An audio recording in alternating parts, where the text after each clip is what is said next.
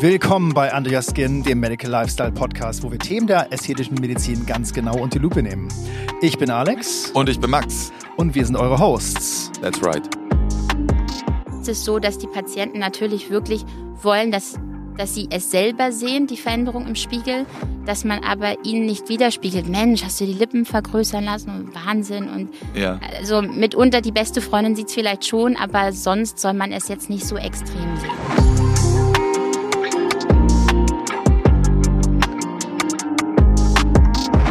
Genau, heute haben wir Dr. Sophia Bethke hier zum Thema Julie Hornlips, also einer ganz speziellen Lippeninjektionstechnik, die für besonders natürliche Ergebnisse steht, habe ich mir sagen lassen. Willkommen, Sophia. Hallo. Ja, auch von meiner Seite willkommen. Sophia, du warst ja schon hier für eine Folge, die wir zusammen gemacht haben. Aber was immer dazu gehört, ähm, weil die Leute müssen ja wissen, äh, wo deine wichtigsten Stationen als Arzt sind. Also deswegen beschreib doch ganz kurz einmal in ein paar Worten deinen Werdegang. Genau, also mein Name ist Dr. Sophia Bethke. Ich bin Fachärztin für plastische und ästhetische Chirurgie. Ähm, das bin ich seit 2018. Ich hatte halt im Lauf meiner Karriere nach dem Studium verschiedene Stationen in der Schweiz, in Bremen. Aber dann bin ich eigentlich seit 2014 schon wieder in Berlin gelandet, wo ich auch ursprünglich herkomme. Und da hatte ich mit Herrn Rössing und Herrn Rippmann eigentlich jetzt seit 2014 ähm, eine gute Partnerschaft im Rahmen der Metropolitan Aesthetics Klinik. Und ähm, das ist eigentlich mein großes Glück gewesen, weil wir plastischen Chirurgen relativ spät erst in die Ästhetikbranche einsteigen. Man weiß ja, dass die plastische Chirurgie nicht nur aus Ästhetik besteht, mhm. also dieser leichtläufig auch genannten Schönheitschirurgie, was es am Ende in der Ästhetik natürlich vielfältig ist, aber wir machen ja auch Handchirurgie, wir machen Verbrennungschirurgie, wir machen rekonstruktive Chirurgie und das muss man im Rahmen seiner Ausbildung natürlich auch abdecken, um einfach den Facharzt zu bekommen. Ach, das wusste ich gar nicht. Das heißt, man muss also diese ganzen Sachen, die immer quasi mitgenannt werden. Jetzt weiß ich auch, warum das alle Ärzte immer mitnennen. Ähm, das muss man auch abdecken können. Genau, und deshalb ist diese Facharztausbildung auch relativ lang, weil du eben diese Stationen alle abdecken musst, um dann zur Facharztprüfung zugelassen zu werden. Und das ist mitunter eben nicht einfach, sich das dann zusammenzusammeln. Spannend, weil das ist auch ein Novum für mich. Du mal. Genau. Ja. Und ähm, Stichwort Lippen. Es gibt ja eine Menge Lippentechniken. Ich habe jetzt schon von Russian Lips gehört, ne? Ähm, und äh, Julie Hornlips ist für mich aber wirklich komplett neu. Äh, schieß doch mal los. Worum handelt es sich dabei? Genau, also Lippenunterspritzung, es gibt diverse, es gibt tausende verschiedene Techniken und am Ende ist es natürlich wirklich eine individuelle Technik, die du selber auch nutzt. Es ist jetzt nicht nur, dass ich klassisch aller Julie Hornlips immer nur Julie Hornlips spritze, sondern du entwickelst aufgrund deiner Erfahrung und aufgrund der Jahre, die du arbeitest, eine gewisse Expertise, wo du deine eigene Suppe kochst. Also du nimmst verschiedene Zutaten von verschiedenen Techniken und bastelst dir daraus das für dich eingängigste Verfahren sozusagen. Also die Sophia Bethke-Lips. Äh, ungefähr so kann man es nennen, aber so hat jeder seine, genau, seine individuelle Technik. Also es gibt auch verschiedene Kollegen, die eben, wie du schon sagst, ihre Lippen nach ihrem Namen benannt haben. Und so hat es Julie Horn eigentlich auch ganz klassisch gemacht.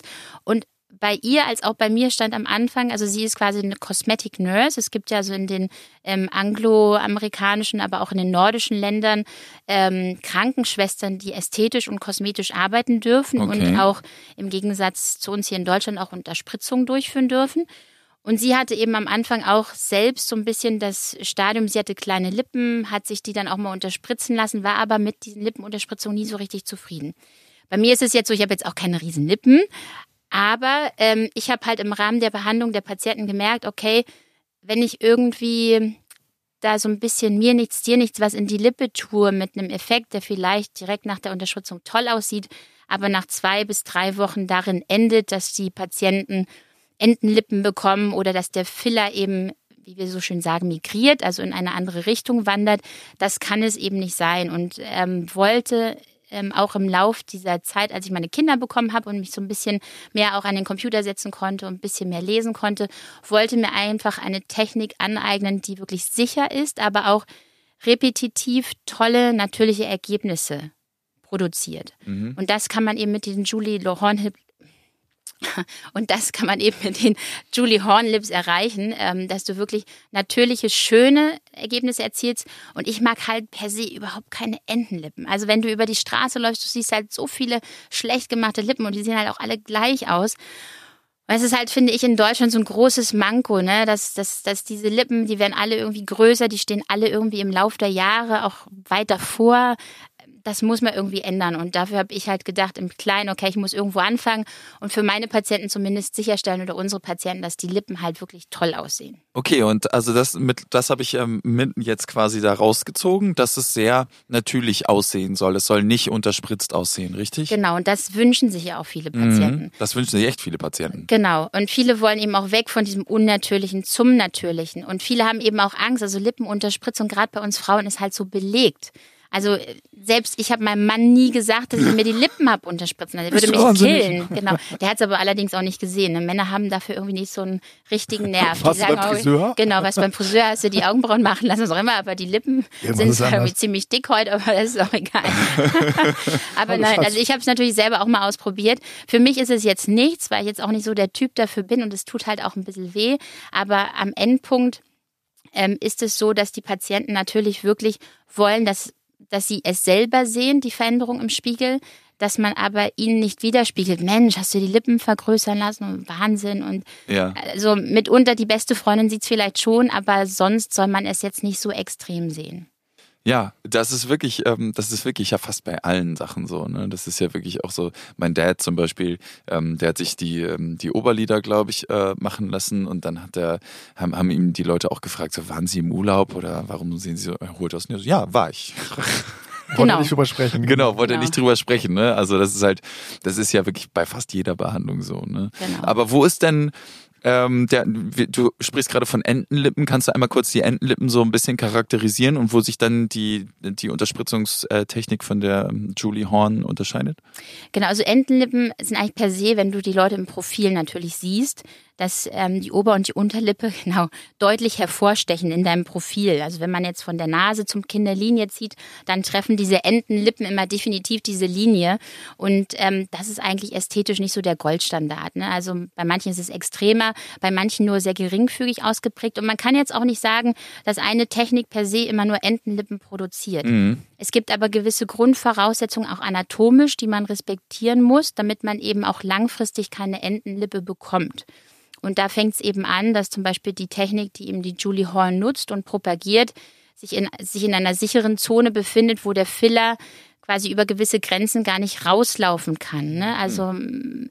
wir sind also nur, arbeiten nur im Lippenrot. Es gibt eben auch Techniken, wo man vom Lippen weiß. Das heißt quasi von der Haut zwischen Nase und Oberlippe zum Beispiel einsticht. Wie man sich vorstellen kann, man geht mit der Nadel durch die Haut in das Lippenrot rein und auch beim Zurückziehen hat man immer noch ein paar Tropfen Hyaluron, die man sozusagen in diesen Kanal zieht. Und unser Muskel, also der Muskel vom Lippenrot, ist halt sehr, sehr stark. Und wenn wir sprechen täglich und eben Mimik äh, machen, dann presst dieser Muskel mitunter diese Hyaluronsäure in andere Wege, nämlich dahin, wo der geringste Widerstand ist. Und das ist ja nun mal eben oberhalb oder unterhalb der Lippe, des Lippenrots. Und daher kommt es dann eben zu Fällen, wo diese Entenlippen auch nach Monaten oder Jahren noch prominenter zutage oder ähm, ja, noch prominenter erscheinen, weil einfach dieser Filler dorthin migriert. Mhm. Also wir nennen das auch Filler Migration. Mhm. Das ist also wirklich auch so ein ganzer Komplex, mit dem man sich beschäftigt, warum Filler migriert. Und das ist eben einer der Gründe. Okay, und ähm, man verhindert durch die Julie Horn Lips Technik die Migration. Mitunter ja. Also das kann man jetzt auch nicht garantieren. Klar. Es ist ja auch so, also wenn du einmal sozusagen ihre adaptierte Technik nutzt, dann ist das eigentlich auch alles immer super. Man darf nur nicht den Fehler begehen und deshalb habe ich auch zum Beispiel bei meinem Instagram gesagt, okay, Leute, wenn ihr einmal eine Lippenunterspritzung hattet, lasst das setteln. Nach drei bis vier Monaten können wir das dann nochmal so ein bisschen nachjustieren. Man neigt immer schnell dazu zu sagen, okay, ich gebe hier noch ein bisschen nach und wir machen da noch ein bisschen was. Und nach anderthalb Jahren, na, da ist der Filler ja schon wieder weg was mitunter bei der Lippe überhaupt nicht so ist. Da bleibt mhm. der Filler sehr, sehr lang, also teilweise vier, fünf ja. Jahre, auch in gleicher Position. Aber dieser Gedanke bei den Patienten, Mensch, nach anderthalb Jahren ist der Filler, hat die Frau Doktor gesagt, wieder weg mit oder muss ich zum Nachspritzen kommen. Das ist mitnichten so. Mhm. Und man erinnert sich ja gar nicht, wie waren die Lippen vorher. Man lebt ja schon wirklich seit Monaten und Jahren mit diesen Lippen. Und deshalb darf man eben da tunlichst nicht zu früh nachspritzen, weil auch da kann es passieren, dass einfach zu viel Filler zu oft nachgespritzt auch migriert. Mhm. Also da, ich gebe auch keine Garantie, der Filler kann nicht migrieren, nur gebe ich so ein bisschen mein Herzblut da rein und auch meine, mein, mein Wissen, um eben die bestmögliche Technik zu haben, das möglichst zu verhindern. Aber das kann eben immer passieren. Kannst du mal erklären, wie ähm, sich die Unterspritzungstechnik denn ähm, de facto dann unterscheidet? Also spritzt du irgendwo anders rein, benutzt du andere Filler, ja andere andere Hyaluronsäuren, weniger, mehr? Genau. Wie charakterisiert sich Also, das ungefähr? Das erste Charakteristikum ist, was ich schon gesagt habe, wir spritzen streng immer nur vom Lippenrot aus. Klar. Also von quasi von, Von- direkt so. Genau, also man kommt quasi von oben, Mhm. macht quasi vertikale, man nennt es auch Fences, wie so kleine Zaunfählchen. Da sind wir aber sehr oberflächlich und das ist eben auch der Unterschied zu den alten Unterspritzungstechniken. Du musst dir vorstellen, die Lippe hat wirklich nur Lippenhaut. Jetzt, wenn wir über das Lippenrot sprechen, dann kommen 0,5 Fettzelle, wenn überhaupt, dann kommt auch gleich der Muskel. Und wir sind quasi in diesem Bereich direkt unter dieser roten Lippenhaut über dem Muskel. Mhm. Wir haben früher häufig wirklich in den Muskel gespritzt, wo es dann auch manchmal Knötchen gab oder auch der Filler dann nach innen in die in die Mucosa, also in die Mundschleimhaut gewandert ist. Und wir sind halt wirklich sehr, sehr oberflächlich, sodass wir mitunter fast noch diese Nadelspitze sehen. Mhm. Und man macht wirklich sehr wenig Produkt, auch rückwirkend gespritzt. Wir nennen das retrograde Injektion pro Fens, also pro Zaunfall in dieses Kompartiment über dem Muskel, sodass du dir am Ende und dass sich die Zuhörer vorstellen müssen, es ist wie so ein, wie so ein zusätzliches Layer, was sich unter diese lippenrote Haut legt. Und das spritzt man in einer Art Netztechnik. Also man kommt vertikal, aber dann am Ende auch horizontal, sodass das wie ein Mesh ist, was eben oberflächlich eine zusätzliche Schicht bedeutet und sich wirklich sehr natürlich einlegt. Okay. Und ähm, das macht am Ende sogar noch den Effekt, dass man ähm, eine ganz tolle Lichtreflexion hat, dass mitunter auch das Lippenrot viel intensiver wirkt, auch ohne Lippenstift. Okay. Ähm, ich hatte in der ähm, in der Folge, die wir über Lippen und Unterspritzung gemacht haben, von diesem Blue äh. Blue Lines Effekt gehört, wo man halt die ähm, die äh, Hyaluronsäure ja auch relativ niedrig unter die Haut oder, oder so Oberfläche unter die Haut spritzt und dadurch diese Lichtreflexionen sich verändern. Das hat aber mit dem Filler an sich zu tun, wie der das Licht reflektiert, oder? Genau, und bei, der, genau, also wenn du hast diesen Tyndall-Effekt, diesen Tyndall-Effekt, diesen, genau, den meine diesen ich. blauen Effekt, das hat man manchmal auch unterm Auge, wenn man da wirklich sehr oberflächlich spritzt mit gewissen Hyaluronsäuren. An der Lippe hast du das nicht, weil erstens wir bringen wirklich sehr wenig Material ein Mhm. und zweitens ist es so, dass natürlich das Lippenrot da auch diesen Tyndall-Effekt so ein bisschen bricht Okay. und dieses, ähm, ich weiß gar nicht, was wollte ich jetzt sagen? Wahrscheinlich ist es auch so, dass, also ich wollte darauf hinaus auch, dass natürlich die, die Hyaluronsäure, die du benutzt, ähm, auch natürlich Genau. darauf äh, ausgelegt Genau. ist, nicht den Tyndall-Effekt zu produzieren. Richtig? Genau, also an der Lippe gibt es diesen Tünder-Effekt, also effektiv eigentlich nicht. Okay. Also der Tünder-Effekt im Gegenteil wird hier zunutze, um diese Lichtbrechung, was ich sagte, ähm, etwas zu verbessern und diese Rötung der, des Lippenrotes hervorzuheben. Okay. Und ähm, das heißt, schlägt sich das dann auch in den Kosten nieder, wenn du halt wenig, äh, wenig Produkt verwenden musst oder so? Oder kostet das gleich viel, weil das eine Technik ist, die du dir angeeignet ist, hast sozusagen? Also am Ende finde ich eine Lippenunterspritzung, das ist so vielleicht am Ende der Lernkurve eines Unterspritzers anzusehen. Eine Lippenunterspritzung, das ist nichts, womit man anfängt als Das wusste ich zum Anfänger. Beispiel auch nicht. ähm, dann kann es eigentlich nicht super gut werden. Also man muss da schon ein bisschen Expertise reinlegen. Natürlich legt sich das auch im Preis ein bisschen nieder, aber von dem Material ist es so, wir haben ja immer einen Milliliter pro Hyaluronspritze. Und wenn du ein Quadrant, also ein Viertel der Lippe siehst, da kommen in Average so 0,2 Milliliter rein. Das heißt, am Ende, wenn wir klassisch diese Technik nutzen, landen wir bei 0,8 Millilitern. Das heißt, 0,2 Milliliter sind eben noch übrig, meist. Ähm, was auch gut ist, wo man eventuell hier und da noch mal ein bisschen nachjustieren kann. Mundwinkel zum Beispiel. Also. Genau, kann man ein bisschen Mundwinkel anheben oder oder. Ähm, und das ist eigentlich ähm, natürlich genau der gleiche Preis für einen, für einen Milliliter Hyaluron, den man sonst ansetzt. Aber eben es kostet etwas mehr Zeit. Also die Unterspritzungstechnik, Alex hat es auch ähm, neulich einmal gesehen, es ist halt sehr langsam, sehr akkurat, sehr präzise. Also es ist eine Art Kunstwerk, was man am Ende kreiert. Und das ist natürlich auch immer individuell. Und natürlich muss man da eine Summe nehmen aus Produkt und Expertise und auch Zeit. Klar. Und wie lange dauert das, bis du so eine ähm, Julie Horn slash Sophia Bethke Geschichte abgesch äh, unter, äh, unterspritzt hast? Also am Ende, man braucht ein bisschen Betäubungscreme. Wir wissen alle, das ist nicht ganz nice, wenn man da ein paar Mal gepiekst wird. Und ähm, wenn man in der Summe die Injektionspunkte sieht, Dann sind wir schon bei 20 Oh mein Gott. Pixern plus minus, die du brauchst, Kann ich jetzt eine vernünftig zu Horrorstory irgendwie aussteigen? oh Gott, ja, nee, also ich habe das ja schon ein paar Mal gesehen und wirklich, äh, ja, Mädels, die ihr das alle macht, äh, wirklich Hut ab. Ähm, ich finde das wirklich krass. Aber ähm, das heißt, man kriegt erstmal so eine, so eine, Li so eine Salbe auf die Genau. Lippen und dann musst du ein bisschen chillen Da auch, musst du ne? ein bisschen chillen, so 10 Minuten, Viertelstunde und dann sind deine Lippen halt auch wirklich ziemlich, ziemlich taub. Man merkt es trotzdem noch, aber die reine Unterspritzungszeit ist vielleicht 10 Minuten. Wow. Ja, so, aber das braucht man schon, um es wirklich akkurat zu machen. Man kühlt ja danach noch und die Lippe ist natürlich danach auch schon etwas angeschwollen.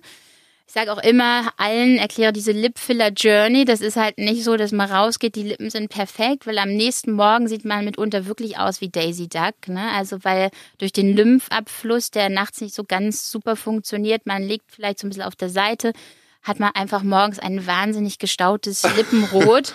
Und ob man jetzt wenig gespritzt hat oder viel, mitunter, es ist nicht immer so, aber mitunter, ähm, sage ich zu allen Patienten, erwarten sie am nächsten Morgen das Schlimmste, sodass sie vielleicht über mich denken, Frau Bethke, so viel wollte ich doch gar nicht. Ja. Aber ähm, das ist immer ganz normal, dass die Lippe am Folgetag geschwollener ist als eigentlich direkt nach der Unterspritzung. Aber die, das interessiert mich gerade mega. Sorry, Alex. Äh, diese, diese, ähm, äh, die Lifetime Journey von einer Lippe fand ich irgendwie gerade super cool. Also das klingt sowas, was, äh, was einfach hier perfekt in den Podcast passt. Vielleicht Genau. magst du da ja mal ganz kurz drauf einsteigen. Genau, es ist so diese, diese Lipfiller-Journey. Genau. Also Tag der Unterspritzung wird unterspritzt, es ist leicht angeschwollen.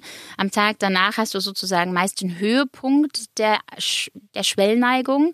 Also gerade am Morgen danach, dann geht das über die nächsten zwei bis fünf Tage wieder herunter, sodass du nach fünf Tagen denkst, wow, total coole Lippen, so habe ich es mir vorgestellt. Und am zehnten Tag ist es aber dann so mitunter. dass das, ach, ein bisschen mehr hätte schon sein können. Ah, das ist so ein bisschen, also dieser, dieser Grad der Schwellung, die dann eben vom Maximum zum Minimum ähm, eben über die nächsten 10 bis 14 Tage nach der Unterspritzung dann anhält. Ah, cool. Das fand ich, das war ein sehr, sehr wertvoller Beitrag, muss ich sagen. Das ist aber, Fall, also ja. by the way, fast bei jeder Unterspritzung so. Deshalb ist es eigentlich auch äh, wirklich essential, dem Patienten das zu sagen, wenn man es unterspritzt, dass eben das so passieren wird. Ne? Weil am Anfang denkt er, ach, wir haben zu viel gespritzt. Am Ende denkt er mitunter, ah, es war doch ein bisschen fast zu wenig, wir könnten nochmal nachlegen. Ah, Ja. okay. Ja, das äh, habe ich auch schon hier und da mal gehört. Alex, sorry, ich habe dich im unterbrochen. Nee, alles gut. Es, es ging mir nur darum, dass es natürlich verschiedene Produkte gibt, die verschiedene Sch ja, Schwellneigung haben ähm, oder irgendwie mehr Wasser ziehen, wie man, wie man immer so landläufig sagt. Ähm, das heißt, du benutzt ein Produkt, was auch wenig Wasser, Wasser Genau. bindet oder Wasser zieht. Das heißt, dass die Schwellung nicht allzu drastisch ist. Genau, also eigentlich gibt es ein Standardprodukt, was auch Julie nimmt, was eigentlich auch relativ viele ja, Kollegen nehmen, um die Lippe wirklich gut zu unterspritzen. Es hat eine gewisse Hebekapazität, aber zieht eben nicht so viel Wasser nach. Das ist eben Restylane Kiss von Galderma. Das macht sich wirklich gut. Im Gegensatz zu anderen Mitbewerberprodukten zieht es wirklich wenig Wasser und bleibt eigentlich auch in place. Okay. Was ist denn die Wasser, Wasserzieh-Geschichte? Äh, Geschichte? was, was verursacht das? Schwellungen? Genau, Okay. Schwellung. Ne? Also unterschiedlichen Grades und es gibt Produkte, die sind anders vernetzt, die mitunter mit mehr Schwellungsneigung einhergehen. Mhm. Das ist eine Hyaluronsäure, das ist ja, ist ja letztendlich ein Polymer, was entsprechende ähm, Porengrößen hat. Ne? Das ist ja ein Polymer, ist ja letztendlich ein, eine 3D-Struktur und diese Polymergrößen oder diese Porengrößen, die aufgrund des Vernetzungsgrades eben, wie äh, Sophia schon richtig sagte, entstehen, ähm, haben halt einen gewissen Platz für Wasser. Mhm. Das passt und das ist auch sehr, sehr hydrophil, das Produkt. Okay. Ja, es sucht also Wasser und deswegen ist natürlich dann ähm, sind natürlich Produkte, die ähm, etwas äh, oder speziell vernetzt sind oder eine gewisse Charakteristik haben, dann etwas wasserliebender, kann man sagen. Mhm. Okay. Äh, wild. Ähm, ich habe eine Frage. Kann man einfach so, äh, ich meine, hat, hat Julie Horn irgendwie einen YouTube-Channel und davon lernt man das? Oder macht man so eine Zertifizierung oder sowas? Genau, also ähm, sie hat, also sie macht viel Instagram, sie macht viel Podcast, sie macht viel wirklich Auftritte. Du musst dir vorstellen, Julie Horn ist neben anderen, also es gibt so zehn Injectors of the World, die sozusagen wie Popstars, Krass. also mittlerweile gehypt werden. Und die machen alle echt einen mega guten Job. Und wie ich es vorhin sagte, du musst dir quasi aus allen so ein bisschen für dich das Passendste raussuchen. Ähm, und die Sache halt auch relativ wissenschaftlich betreiben. Je länger du unterspritzt, umso eher bist du wirklich auf dem Punkt, wo du sagst, okay, was bringt was, mit was mache ich Sachen vielleicht nur noch schlimmer, an welche Punkte kann ich ganz genau gezielt spritzen, mit welchem Effekt. Und das können die alle super gut und auch super gut vermitteln. Das lassen sich natürlich auch teuer bezahlen. Also das heißt, wenn man jetzt Julie Horn Lips lernen möchte, muss man eine ihrer Masterclasses, die gehen natürlich mittlerweile wieder live vor Ort, also sie ist in der Schweiz, in einem Konstrukt, wo man wirklich in die Schweiz fahren kann und ähm, das von ihr lernen kann. Entweder im Rahmen von sogenannten Shadow Days, also du läufst mit ihr mit, sie unterspritzt, oder du gehst auf eine ihrer Masterclasses, wo sie es dann wirklich eben zeigt mehrfach. Ähm, und genau, das muss man eben sich teuer bezahlen lassen. Am Ende lohnt sich das aber eben wirklich für die Qualität der Arbeit, die man selber abliefert. Ähm, weil mich hat das nochmal in eine ganz andere Kategorie der Unterspritzungsqualität gebracht, weil ich sicher sagen kann, wenn ich eine Lippe unterspritze, geht die Dame raus und ist happy mit dem Ergebnis. Ich bin jetzt auch nicht äh, ein Zauberer, aber ähm, es ist wirklich ziemlich ähm, konsistent, das Ergebnis, was du mit dieser Technik unterspritzen kannst. Und ähm, ich habe eben auch oder gebe ja auch Weiterbildungskurse für andere Ärzte, die das auch erlernen möchten und habe jetzt im letzten Jahr alleine fünf gegeben für diese Technik, nur Lippen. Und alle meine Kollegen haben mir wirklich wieder gespiegelt, dass die Ergebnisse, die sie seitdem produzieren, wirklich deutlich besser sind als das, was sie zuvor gemacht haben und einfach wirklich schöneren und natürlicheren Ergebnisse produzieren. Das ist echt krass, muss ich sagen. Aber du hast jetzt nicht irgendwie so ein ähm, so ein, so ein, so ein Meisterbrief in deinem in deiner Praxis hängen, wo so steht so Certified by Julie Hornlips. Du am Ende, so. das kann man alles machen. Ähm, das habe ich irgendwo zu Hause in einem Ordner. Ach, hast du aber. Aber äh, am Ende am Ende zählt da wirklich. Es ist es muss stimmen. Es muss äh, die die, die, ja, so ein bisschen dieser Vibe zwischen Patient und dir stimmen. Der Patient muss sich angucken und sagen, okay, die ist nett, die gefällt mir, ich habe irgendwie ein gutes Gefühl dabei. Ich bin auch immer der Freund, weniger ist mehr, also ja. wirklich nicht zu viel. Lieber du splittest die Behandlung in einer Art Patienten- oder Behandlungsplan auf, sagst, okay, wir fangen mal damit an und dann enden wir damit, weil manchmal ist es auch so, Patienten kommen rein, jetzt erst letzte Woche, möchten die Lippen unterspritzt haben, aber wenn du den Patienten anschaust und sagst, okay, wo wir wieder bei diesem Kosten-Nutzen-Faktor sind. Also ich bin wirklich Freund davon, das ist alles super teuer, was wir machen und anbieten, mhm. dass du dem Patienten wirklich sagst, okay, wenn sie 400 Euro haben oder 500, das ist das bessere Investment. Wir stecken das Geld in diese oder jene Behandlung, als dass wir vielleicht die Lippen behandeln. Weil die mhm. Lippen sind so ein bisschen Cherry on the Cake, ähm, wenn man diesen ganzen Behandlungsplan bei Patienten sieht. Es sei denn, es ist jetzt eine mit Ende 20, die perfekt aussieht, wo sie sagt, ich möchte ein bisschen Lippenasymmetrie ausgeglichen haben oder ein bisschen mehr Lippe. Aber das ist so ein bisschen eigentlich wirklich der Endpunkt der Behandlung, wenn es wirklich um die Behandlung des ganzen Gesichtes geht. Und bei der Patientin habe ich zum Beispiel nicht die Lippen unterspritzt. Sie hatte auch wunderschöne Lippen, mhm. sondern habe den Masseter korrigiert mit ein bisschen Botox, weil der wirklich zu sehr hervorgestellt Aber das ist halt, das finde ich auch sehr spannend, muss ich sagen, dass halt im Gesicht auch ganz gerne mal einfach die Peripherie behandelt wird, um halt ähm, das Gesamtbild so ein bisschen mehr, mehr in Stimmung zu bringen. Aber ist es nicht so, dass extrem viele Leute die erste Behandlung die Lippen machen? Also, weil Lippen sind ja wirklich sehr en vogue und du sagst gerade so, okay, für mich als Behandler ist es das Icing on the Cake, aber die meisten Leute kommen doch safe rein und haben noch nie was machen lassen und wollen die Lippe unterspritzt haben. Die meisten nicht. Also, wir haben ja das, kommt immer ah, ein bisschen okay. drauf an, wie dein Patientenklientel mhm. ist. Aber ähm, natürlich, wenn Leute, deshalb sage ich, wenn Leute reinkommen, die sind Ende 20, Anfang 30, sehen super aus und wollen ihre Lippen unterspritzt haben. Natürlich, du musst ja auch als Behandler ein bisschen den Wunsch des Patienten respektieren. Ja, ja. Wenn die aber so ein bisschen nach deiner Expertise förmlich lechzen und da sitzen und so ein bisschen sich beguckt fühlen wollen, da musst du schon wirklich komplett auf das ganze Gesicht eingehen und sagen, okay, hier und da haben wir aber eher ein Manko.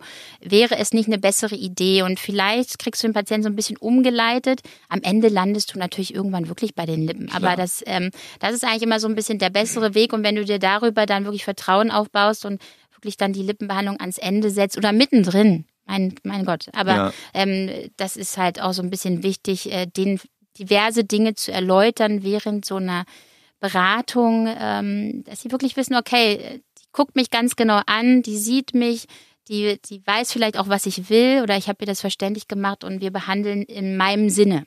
Ja? Aber ist es nicht, also ich, ich, mir kommt da gerade eine Frage auf und zwar, ähm, wenn ich jetzt reinkomme zu dir und bei dir im Gespräch, also im, im, im, oh, im, im Praxiszimmer sitze, ja genau. Aber ist es nicht irgendwie, ich meine, du musst ja irgendwie was haben, was dich stört. Du kannst ja nicht reinkommen und sagen so, Frau Doktor, gucken Sie mich mal an und dann sagen Sie mir mal, was wir machen wollen. Also weil man, man kommt ja, man kommt, also man, man findet ja an sich selber meistens immer irgendwas nicht ganz so schön und, und dann kommt man doch mit dem Wunsch an, oder? Genau, das ist auch mal das Erste, was ich die Patienten sagen lasse. Mhm. Ich gebe dir einen Spiegel in die Hand und du sagst mir, okay, also vier irgendwie mich stört irgendwie, was weiß ich. Ah, okay. mein, meine, Stört mein Gesicht. mein Kopf.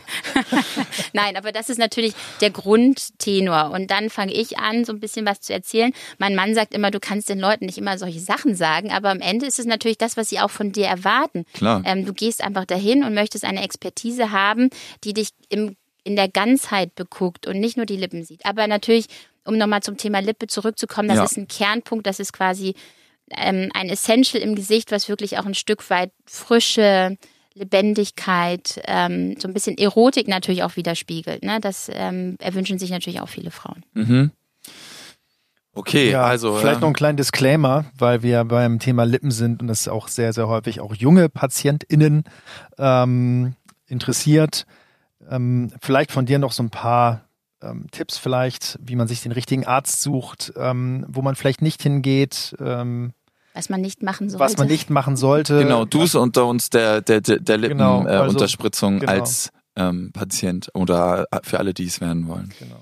Genau, am Ende würde ich mir wirklich ein Institut oder eine Praxis suchen, die das ähm, auch schon lang macht, also die lang auf dem Markt ist. Das ist erstmal Punkt eins. Dann würde ich vielleicht wirklich ein, zwei, drei Beratungsgespräche mir vereinbaren und schauen, okay, welcher passt dann so ein bisschen in mein Bild. Es gibt natürlich auch unter uns Kollegen, die spritzen wahnsinnig große Lippen. Also die haben schon, also wir dürfen auf unseren Instagram-Kanälen natürlich nicht immer diese Vorher-Nachher-Bilder publizieren, aber wenn man so ein bisschen sieht, auch in deren Stories und so, die machen wirklich wahnsinnig große Lippen, die dann also für mich ästhetisch out of range sind. Also das ist nicht was, was mir gefällt. Ähm, und dann gibt's eben die, die in, in sich, sich in so einem natürlichen Sektor ähm, einfach ja rumtreiben, die wirklich das eigentlich toll machen und die, die wirklich so ein bisschen rumprobieren. Also natürlich macht's auch die Frequenz, in der du Lippen unterspritzt, dass du sie auch gut machst. Wenn du das nur einmal im Monat machst, dann äh, das ist mit allen Dingen, die wir einmal im Monat machen, das wird dann am Ende nicht so toll, als wenn du es vielleicht drei, vier Mal am Tag machst. Okay, und das heißt, man geht dann auch in das Gespräch und spricht die auch wirklich drauf an. Ja, wie oft machen Sie es in der Woche? Wie lange fragen. machen Sie schon? Genau. Können Sie mal Bilder zeigen? Weil im Richtig. Beratungsgespräch darf man ja Bilder anfordern, Im richtig? Beratungsgespräch darfst du Bilder zeigen. Mhm. Also wir zeigen auch immer Bilder. Man kann die Lippen ja super auch ausschneiden aus dem Gesicht und dann kann man dieses Vorher-Nachher dem Patienten auch gut eben widerspiegeln, sei es nur, um eine Asymmetrie auszugleichen, sei es um die Lippe zu vergrößern oder oder ne oder eine bestimmte Lippenform anzustreben. Es ist aber auch immer nicht so, man kann auch nicht aus jeder Lippe jede Lippe machen. Also ich kann auch nicht aus einer ganz schmalgradigen Lippe eine, Angelina Jolie Lippe machen. Das funktioniert nicht, das muss man denen auch sagen. Aber das ist so ein bisschen Sicherheitsfeature. Natürlich auch immer darauf achten, dass ich zu einem, also zu einem wirklichen plastischen Chirurgen oder zu einem Dermatologen gehe. Das sind diese ähm, Facharztklassen, die das mitunter sehr oft machen. Ja, also Ähm, auf jeden Fall nicht. Ähm, was da nicht reinfällt, sind ähm, Ja, also ich, ich muss es jetzt ja nicht beim Namen nennen, aber Nein. es gibt also diese beiden Kategorien würde ich, wenn ich nach Qualität suche, immer aufsuchen, Ja.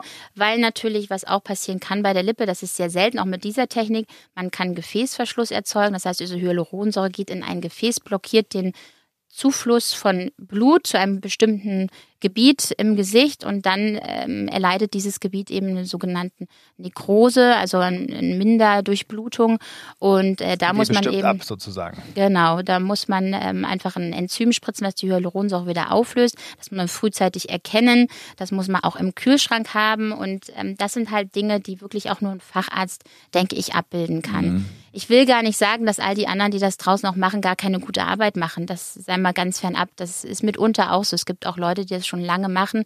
Aber es ist natürlich, es bewegt sich so in einem, im Gebiet der Illegalität.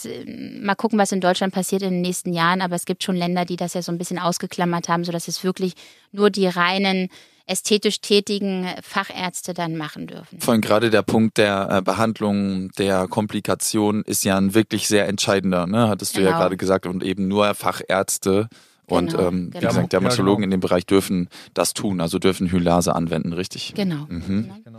Ja gut, ich denke, das ist ja irgendwie auch ein ähm, Standpunkt, der äh, an der Regulation hängt bei uns hier äh, in Deutschland. Man sieht es ja auch an Julie Horn, ist äh, ein Nurse Injector. Das ist eben halt auch kein Facharzt oder kein Arzt, sondern tatsächlich eine ausgebildete äh, Injektorin. Ne? Die machen das natürlich auch super. Deswegen, ähm, ich glaube, es Aber sie ist also, ja auch ausgebildet dazu. Ganz genau, was ja. Kosmetiker, was hier in Deutschland auch mal passiert ist, äh, definitiv nicht sind. Und ähm, gerade ich denke auch das Risiko, dass dort auch mehr passieren kann. Ne? Viele sagen ja, es ist ja, es ist ja nur Hyaluronsäure. Nein, es ist ein flüssiges Implantat. Es hat definitiv, es kann Risiken oder es kann risikobehaftet sein, gerade wenn da jemand äh, die Spritze in der Hand hat, der vielleicht nicht qualifiziert ist, siehe Gefäßverschluss. Ähm, Deswegen glaube ich auch total wichtig, eben genau dieser Rat, sich in genau. fachkundige Hände zu begeben. Genau, man muss die Patienten auch wirklich immer aufklären. Also ich, ich kläre auch immer über eine Art Gefäßverschluss auf. Also sage, wenn die Lippe sich komisch verfärbt, irgendwas ist, bitte melden. Weil je zügiger man natürlich das Gebiet dann auch mit Hylase bedienen kann, umso besser ist auch das Outcome für den Patienten. Mir ist es noch nie passiert, zum, zum Glück.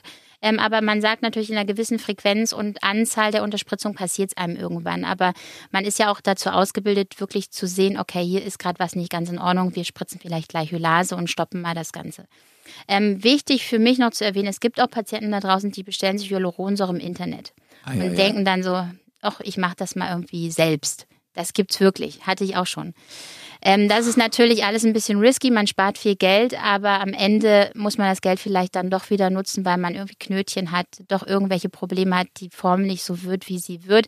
Fernab davon, dass man natürlich sich selber den Schmerz zutut, was ich selber auch, also ich würde tot umkippen, wenn ich mir da, äh, in, in, die, in die Lippe irgendwie selber Hyaluronsäure spritzen würde. Aber das gibt's. Und dann gibt's noch einen Punkt, den Hyaluron-Pen. Das ist auch so eine Geschichte, das kann man wirklich in die Tonne treten. Das ist also ein, das ist wirklich so ein, so ein Pen, ja. den nimmst du und da kommt, ich weiß nicht, wie es funktioniert, auf jeden Fall drückst du drauf und schießt dir dann in eine unbekannte Schicht Volumen in die Lippe, was natürlich auch dazu führen kann, dass da irgendwie dieser Stempel irgendwo landet, du Knubbelknötchen, oh Gefäß oder whatever haben kannst. Und das sind halt wirklich echt Sachen, die gehören verboten. Voll. Und ähm, also wie ich schon sagte, Lippenunterspritzung ist halt eine Kunst an sich am Ende des Werdeganges und da gehören solche Dinge überhaupt nicht hin. Das waren wirklich ein paar super wichtige und klare Worte von äh, Dr. Sophia Bethke. Genau. Ich habe ähm, noch eine ganz wichtige Frage, also eigentlich die allerwichtigste aller Zeiten und zwar deine fachärztliche Meinung brauchen wir jetzt hat Angelina Jolie nachgeholfen bei ihren Lippen? Ich glaube nicht. Also man kann natürlich hier und da ein bisschen hydratisieren. Das hat sie vielleicht gemacht im Laufe ihres Lebens. Ne? Also das heißt, die Grundstruktur der Lippe ist da. Also das heißt, sie hat so einen schönen, man nennt es so crispy Border, ne? Und dann wirklich schöne, volle Lippen. Das hat sie, denke ich, von Haus aus. Sieht man auch an ihren Kindern, die haben mhm. ja auch relativ volle Lippen.